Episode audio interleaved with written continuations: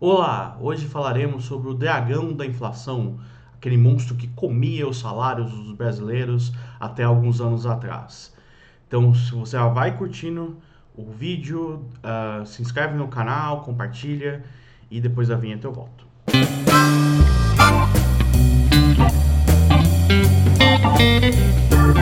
Eu sei que é um assunto fora de moda. Falar de inflação hoje é igual a falar de balada na época do Covid, é igual a falar de é, tirar o pijama, ou de poliomielite, enfim, são coisas que parecem que ficaram no passado. Mas a inflação é bastante importante para entender a história do Brasil e não só do Brasil, de vários países. Bom, o que é inflação? inflação é o aumento geral do nível de preços. Então, se eu tenho uma inflação de 10%, é como se na média todos os produtos crescessem, tivesse subido 10% de preço. É claro que na prática a gente sabe que isso não é verdade, tem produto que sobe mais, tem produto que sobe menos, mas aí a gente tem uma ideia para onde os preços estão indo. Bom, e se todos os preços sobem 10%, não devia ser um grande problema, né? Quer dizer, se eu tinha mil reais salário, é, eu comprava mil unidades de, de algum produto, de pãozinho, mil pãezinhos, gastar todo o salário com pãozinho é engraçado. Se os pãezinhos ficaram mais caros, né, dobraram de preço, e o meu salário do, dobrou também, eu vou ter dois mil reais e continuar comprando os mesmos mil pãezinhos. Então não faz diferença. Mas as coisas não são bem assim. A verdade é que muitas vezes o teu salário demora a ser reajustado, enquanto o preço do pãozinho sobe igual um foguete. Então a inflação traz custos para as pessoas e, claro, quanto mais alta for a inflação, mais problemático isso vai ser. Alguns desses custos, eles vêm mesmo quando a inflação é esperada, ou seja, quando eu acerto o nível de inflação. Então, se você tem alguns desses custos, acontecem mesmo se a inflação for esperada, ou seja, se você acerta o nível de inflação, você esperava que fosse 5%, ela é de fato 5%. Um exemplo é o custo sola de sapato. Quer dizer, se a inflação for muito alta, se o dinheiro estiver derretendo ao longo do dia, você vai querer pegar esse dinheiro, sair correndo para o banco para trocar, para fazer um depósito e investir em algum ativo que te renda juros, que te proteja dessa inflação. É claro que isso vai ser mais relevante conforme maior for o nível de inflação. Hoje em dia a gente tem aplicativos e vários serviços que permitem um, um investimento ser mais fácil de ser feito, né? Mas mesmo assim você vai ter que pesquisar qual, qual produto você vai comprar, enfim. Então, se você tiver que fazer isso diariamente, você vai ter que reservar lá uma parte do seu dia para essas coisas. O, custo do sapato é muito menor hoje, mas ele ainda pode existir. O segundo custo é o custo de menu, quer dizer, o custo de trocar os preços. Então, se você tem um restaurante, fica bem clara essa metáfora. Quer dizer, você vai ter que uh, imprimir um menu novo, né, com, com os preços mais altos, e isso tem um custo. Mas não é só isso. Você vai ter que também informar o seu cliente que os preços subiram. E a gente sabe que cliente não gosta de receber informação de que os produtos estão mais caros. Tá? Então, uh, você pode querer esperar um tempo, você pode querer segurar os preços por um tempo, uh, ah, para uh, só quando for realmente necessário, quando realmente vale a pena você fazer o reajuste de preços. Vide o que aconteceu com a Petrobras, que numa política de tentar reajustar quase diariamente os preços do petróleo, embora fazer sentido do ponto de vista da saúde financeira da empresa, isso gerou um descontentamento tão grande que levou à parada dos caminhoneiros em 2018. Bom, e se você não acerta a inflação, ou seja, você espera uma inflação e a inflação é outra, aí você tem outros tipos de custos. Um, pode imaginar que você fez um empréstimo e esse empréstimo tem uma taxa de juros e, portanto, se a inflação uh, foi mais alta que o esperado, essa taxa de juros foi baixa demais, o que é bom para quem pegou dinheiro emprestado. Se a inflação veio mais baixa que o esperado, essa taxa de juros está mais alta demais, o que é bom para quem emprestou. Então você gera uma distribuição de renda né, entre emprestadores eh, e tomadores de empréstimo. E o pior das coisas que pode acontecer são os preços deixarem de fazer sentido. Então, na época da hiperinflação no Brasil, se você ia negociar um terreno, é, quanto vale o terreno na moeda nacional? Ninguém sabia, porque os preços mudavam diariamente. Então, os preços deixam de ser um sinal bom uh, para os produtores decidirem o quanto produzir e os consumidores o quanto comprar. Isso é um problema. Isso aumenta a percepção de risco de fazer ma maus negócios e, portanto, isso pode diminuir a atividade econômica. Além disso, se o risco for alto demais, as pessoas podem querer começar a fazer negócio com uma outra moeda não oficial. No passado podia ser o whisky no Velho Oeste, poderia ser ouro ou, nos tempos mais atuais, o dólar. Então era comum nos anos 80 as pessoas trocarem é, o dinheiro, a moeda nacional por dólar no mercado paralelo para poder proteger os seus ativos, o seu poder de compra com dólar. E também faziam negócios é, com dólar, baseados no dólar. Isso é um problema porque tira poder do Banco Central e do governo de fazer política monetária. O que nesse caso talvez seja uma boa ideia, porque se a inflação é muito alta, os caras não estão fazendo direito. Muito bem, então por que eu estou falando de inflação? Porque no Brasil a inflação sempre foi uma tragédia. Então no gráfico que a gente está vendo aí, a série do IPCA, o Índice de Preços ao Consumidor uh, Ampliado, a gente tem uh, em 1980 que a inflação fechou o ano com 99,25%. Né? Então o IPCA é o índice oficial que o Banco Central utiliza para estabelecer a meta, para perseguir a meta né, de inflação, é baseado no IPCA. Então fechou com 100% em 1980. O interessante aqui são duas coisas. Primeiro, 100% hoje de inflação é basicamente inimaginável. Né? Quer dizer, a inflação vai fechar o ano com entre 2% e 3%, uh, 100%, os preços vão dobrar no ano, é assustador para os padrões atuais. Mas se a gente olhar no gráfico, isso não é a pior notícia que tem no gráfico. Né? Se a gente pega o ano de 1989, o fechamento da década, a gente chega numa inflação de quase 2 mil por cento no ano, o que é bizarro. E não foi o pior número que a gente teve. No, em 93, ali um pouco antes do, do plano real, a gente fechou o ano com 2.477% de inflação. Né? Então é uma, os preços aumentando em quase 25 vezes no, de um começo do ano para o final do ano. Então é quase impossível usar o sistema de preços num cenário como esse. Então, a economia vira uma bagunça e ninguém consegue prever nada uh, o que vai acontecer nos negócios.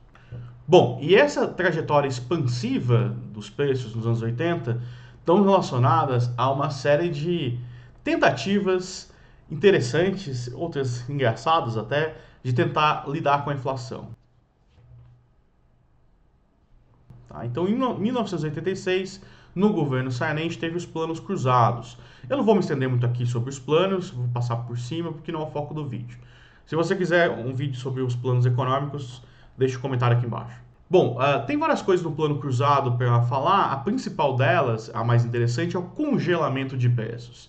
Então, olha só a ideia genial que alguém teve. Uh, se inflação é um aumento do nível de preços, pô, congela os preços. Aí ninguém mais vai subir preço, aí não vai ter inflação. Genial? É. Questão é o seguinte: se você congelou os preços e você dá aumento para os funcionários públicos, que foi o que aconteceu na época, é, e você a, ativa, você permite a atualização das tarifas, água, luz, essas coisas, é óbvio que o, as empresas vão ter que repassar esses custos né, da, da água mais cara, da, da luz mais cara, para os preços delas, e é óbvio que os funcionários públicos com mais salário vão comprar mais, uma vez que os preços estão congelados. Bom, resultado é some, os, os produtos somem da prateleira. Né? Então tem inclusive um episódio engraçado do mercadante tentando fiscalizar se os preços estavam bem congelados num supermercado. Bom, não dá certo.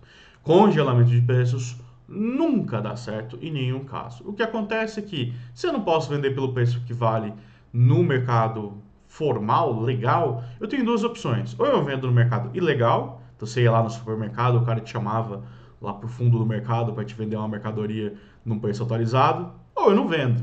E o resultado é falta de produtos nas prateleiras dos supermercados e das lojas. Bom, nem preciso falar que não deu muito certo. Segurou um pouco a inflação em 86, mas não foi nem um pouco um sucesso. A partir daí a gente teve outros planos. Teve o, o ministro Mailson da Nóbrega que falou assim: ah, não vou fazer plano não, vou fazer um feijão com arroz. Aí chamaram de Plano Feijão com Arroz. E a gente teve Plano Besser, Plano Verão, isso só nos anos 80, tá? Cada um tinha um nome do plano e botava o nome dele no plano ou um nome engraçado. Uh, e isso trocando a moeda, né? Quer dizer, a moeda, as pessoas não confiam mais naquela moeda, você troca a moeda, vê se as pessoas acreditam que a próxima vai ser melhor. Não funcionava. E a gente chega no governo Collor, onde se cria, até onde eu pesquisei, a expressão do dragão da inflação, aquele dragão, aquele monstro que come o salário do trabalhador. O que ele não falou, o que ninguém disse, é que o dragão é o próprio governo. Bom, e aí o Collor tem uma ideia genial. A ideia do Collor é o seguinte: peraí, se inflação é causada porque tem muito dinheiro circulando, as pessoas estão comprando demais, eu vou sumir com o dinheiro. E eu faço isso que jeito? Congelando, sequestrando a poupança do cidadão brasileiro. É, ele fez isso. Bom, não deu certo. Por que, que não dá certo, pessoal? Porque o que gera inflação, no final das contas, é muito dinheiro impresso pelo Banco Central. E o Banco Central imprime dinheiro porque o governo gasta demais e não consegue arrecadar isso, consegue compensar isso via imposto ou emissão de dívida. Então ele acaba usando a inflação, a, a moeda, a impressão de moeda, como um mecanismo de financiamento. Então inflação ela não é um roubo, como gostam de falar, mas ela é um imposto, é um imposto inflacionário. É esse imposto que você que tem dinheiro na mão, você paga ele sem saber, por quê? Porque o seu dinheiro passa a valer menos. Então, você tinha um dinheiro antes, agora ele passa a valer menos. Isso é imposto. O governo usou esse dinheiro que ele imprimiu para pagar as contas dele. E é um imposto maravilhoso, porque ele não passa pela aprovação do parlamento, ninguém vê, você não, não tá ali registrado na hora que você compra um produto, tá? Então ele gera as piores distorções que se pode imaginar. Algumas delas eu já relatei aqui, né? Mas tem também a coisa do estoque, as pessoas faziam estoque nos anos 80 e 90 de produtos. A minha mãe fazia compra mensal, eu lembro, é, para tentar ver se ganhava algum dinheiro na, na mudança de preços. E é uma, uma tragédia. Bom, a gente também tem consequências históricas. A gente sabe que inflação talvez não seja a única causa das revoluções, mas possivelmente é o combustível né, que acende ali o, o tanque da, da revolução. Então, se você pegar a Revolução Francesa, pouco antes dela, a gente tem uma inflação muito importante do, dos produtos mais básicos, como, como, os pães, por exemplo. Então, o governo do Luís XVI gastava demais, né, o reinado, e aí ele eh, financiava isso com, com imposto inflacionário, parte disso. Nem preciso falar o que aconteceu. No Brasil, se a gente pega o período pré-64, é um período importante de aumento de preços. Então, Juscelino fez Brasília, as contas entraram num certo desequilíbrio, começou a aumentar a inflação, o povo fica nervoso, e aí vem esse negócio. Ou, se pegar um momento mais atual, na crise que levou ao impeachment da Dilma em 2015, é, 2016, é, a gente viu aí um, um aumentozinho da inflação durante os últimos períodos do governo Dilma. Veja, não tem nem comparação com a inflação que tinha no passado, né? É até irrisório. Mas aí tem que ver onde está a expectativa das pessoas. As pessoas estão se acostumando com uma inflação mais baixa. Então, pequenos aumentos de inflação geram ruído suficiente para gerar aquele mal-estar. Claro, isso não é o único fator. Tem outras coisas, corrupção, é, falta de crescimento econômico ou decrescimento econômico. Tudo isso somado gera a mudança política, gera instabilidade política. Mas a inflação está sempre lá, né? nesse caldeirão aí de que enfervesce a população. Bom, voltando para a inflação, então em 93 a gente bate o recorde de inflação e isso só vai mudar com o plano real. Plano real vale um vídeo só sobre o plano real, mas ele tem algumas coisas interessantes para mencionar rapidamente. Tá? Ah, ele mistura umas ideias de professor Pardal com umas coisas mais consagradas na literatura. É, o que está mais consagrado seria o câmbio fixo, que na época fazia sentido, quer dizer, eu, o Banco Central promete para você que se você quiser trocar a tua moeda nacional pelo dólar, você vai ali achar uma paridade razoável, fixa, é, de conversão da moeda. Então, assim, desde que o Banco Central tenha reservas para garantir de dólar para garantir essa troca, você passa a confiar mais que a moeda vai perder menos valor. Também as privatizações que deram uma limpada nas contas públicas, o que é sempre importante nesse contexto. E a parte do professor Pardal, que são as moedas simultâneas. Então, durante um tempo, você teve a moeda nacional, que acho que era o Cruzeiro Novo, e você teve a URV, que é uma moeda que ao mesmo tempo permaneceu, né, enquanto as pessoas se acostumavam né, com a moeda nova. Bom, não preciso falar que, o, que o, a medida foi um sucesso, o Plano Real eh, logrou combater a, a, inflação, então a gente sai lá em 95 de 22%, que é um nível muito baixo comparado com o que aconteceu em 93, e a inflação começa a estabilizar abaixo de, de, de, de dois dígitos, né, com um dígito só, já a partir ali de 97, 90, 98, oscila um pouquinho, tem um, um picozinho em 2002 de 12%, mas desde então, exceto no ano que a, que a Dilma é, ficou ameaçada de impeachment, em 2015, a gente está ali navegando ali em torno de um, de um certo nível bastante razoável de inflação baixa. Bom, depois que o câmbio fixo terminou em 99, a gente estabeleceu um sistema de metas de inflação. O Banco Central anuncia uma meta PPCA atualmente em 4,25% ao ano, e aí ele tem uma banda acima e abaixo dessa meta que ele pode, que a, que a inflação pode ficar e é considerado um sucesso a política monetária pelo Banco Central. Então, se todo mundo acredita nessa banda, nessa, nessa meta, as pessoas ancoram suas expectativas nessa inflação e se reajustarem os contratos de acordo com essa meta, a meta acontece. É o que a gente chama de expectativas autorrealizáveis, é uma coisa que, a gente, é, que é muito importante em macroeconomia. Bom, a inflação hoje não é mais um dragão, é um, um gatinho, um cachorrinho.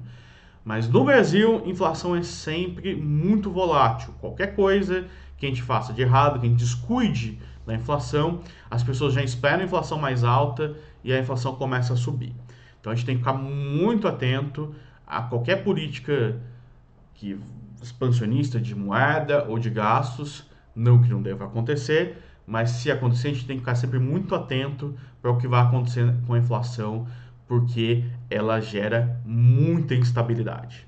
Ok? Espero que tenham gostado do vídeo. Se gostou, de novo, peço que compartilhe o vídeo, que curta, segue o canal. Agradeço a companhia e até mais.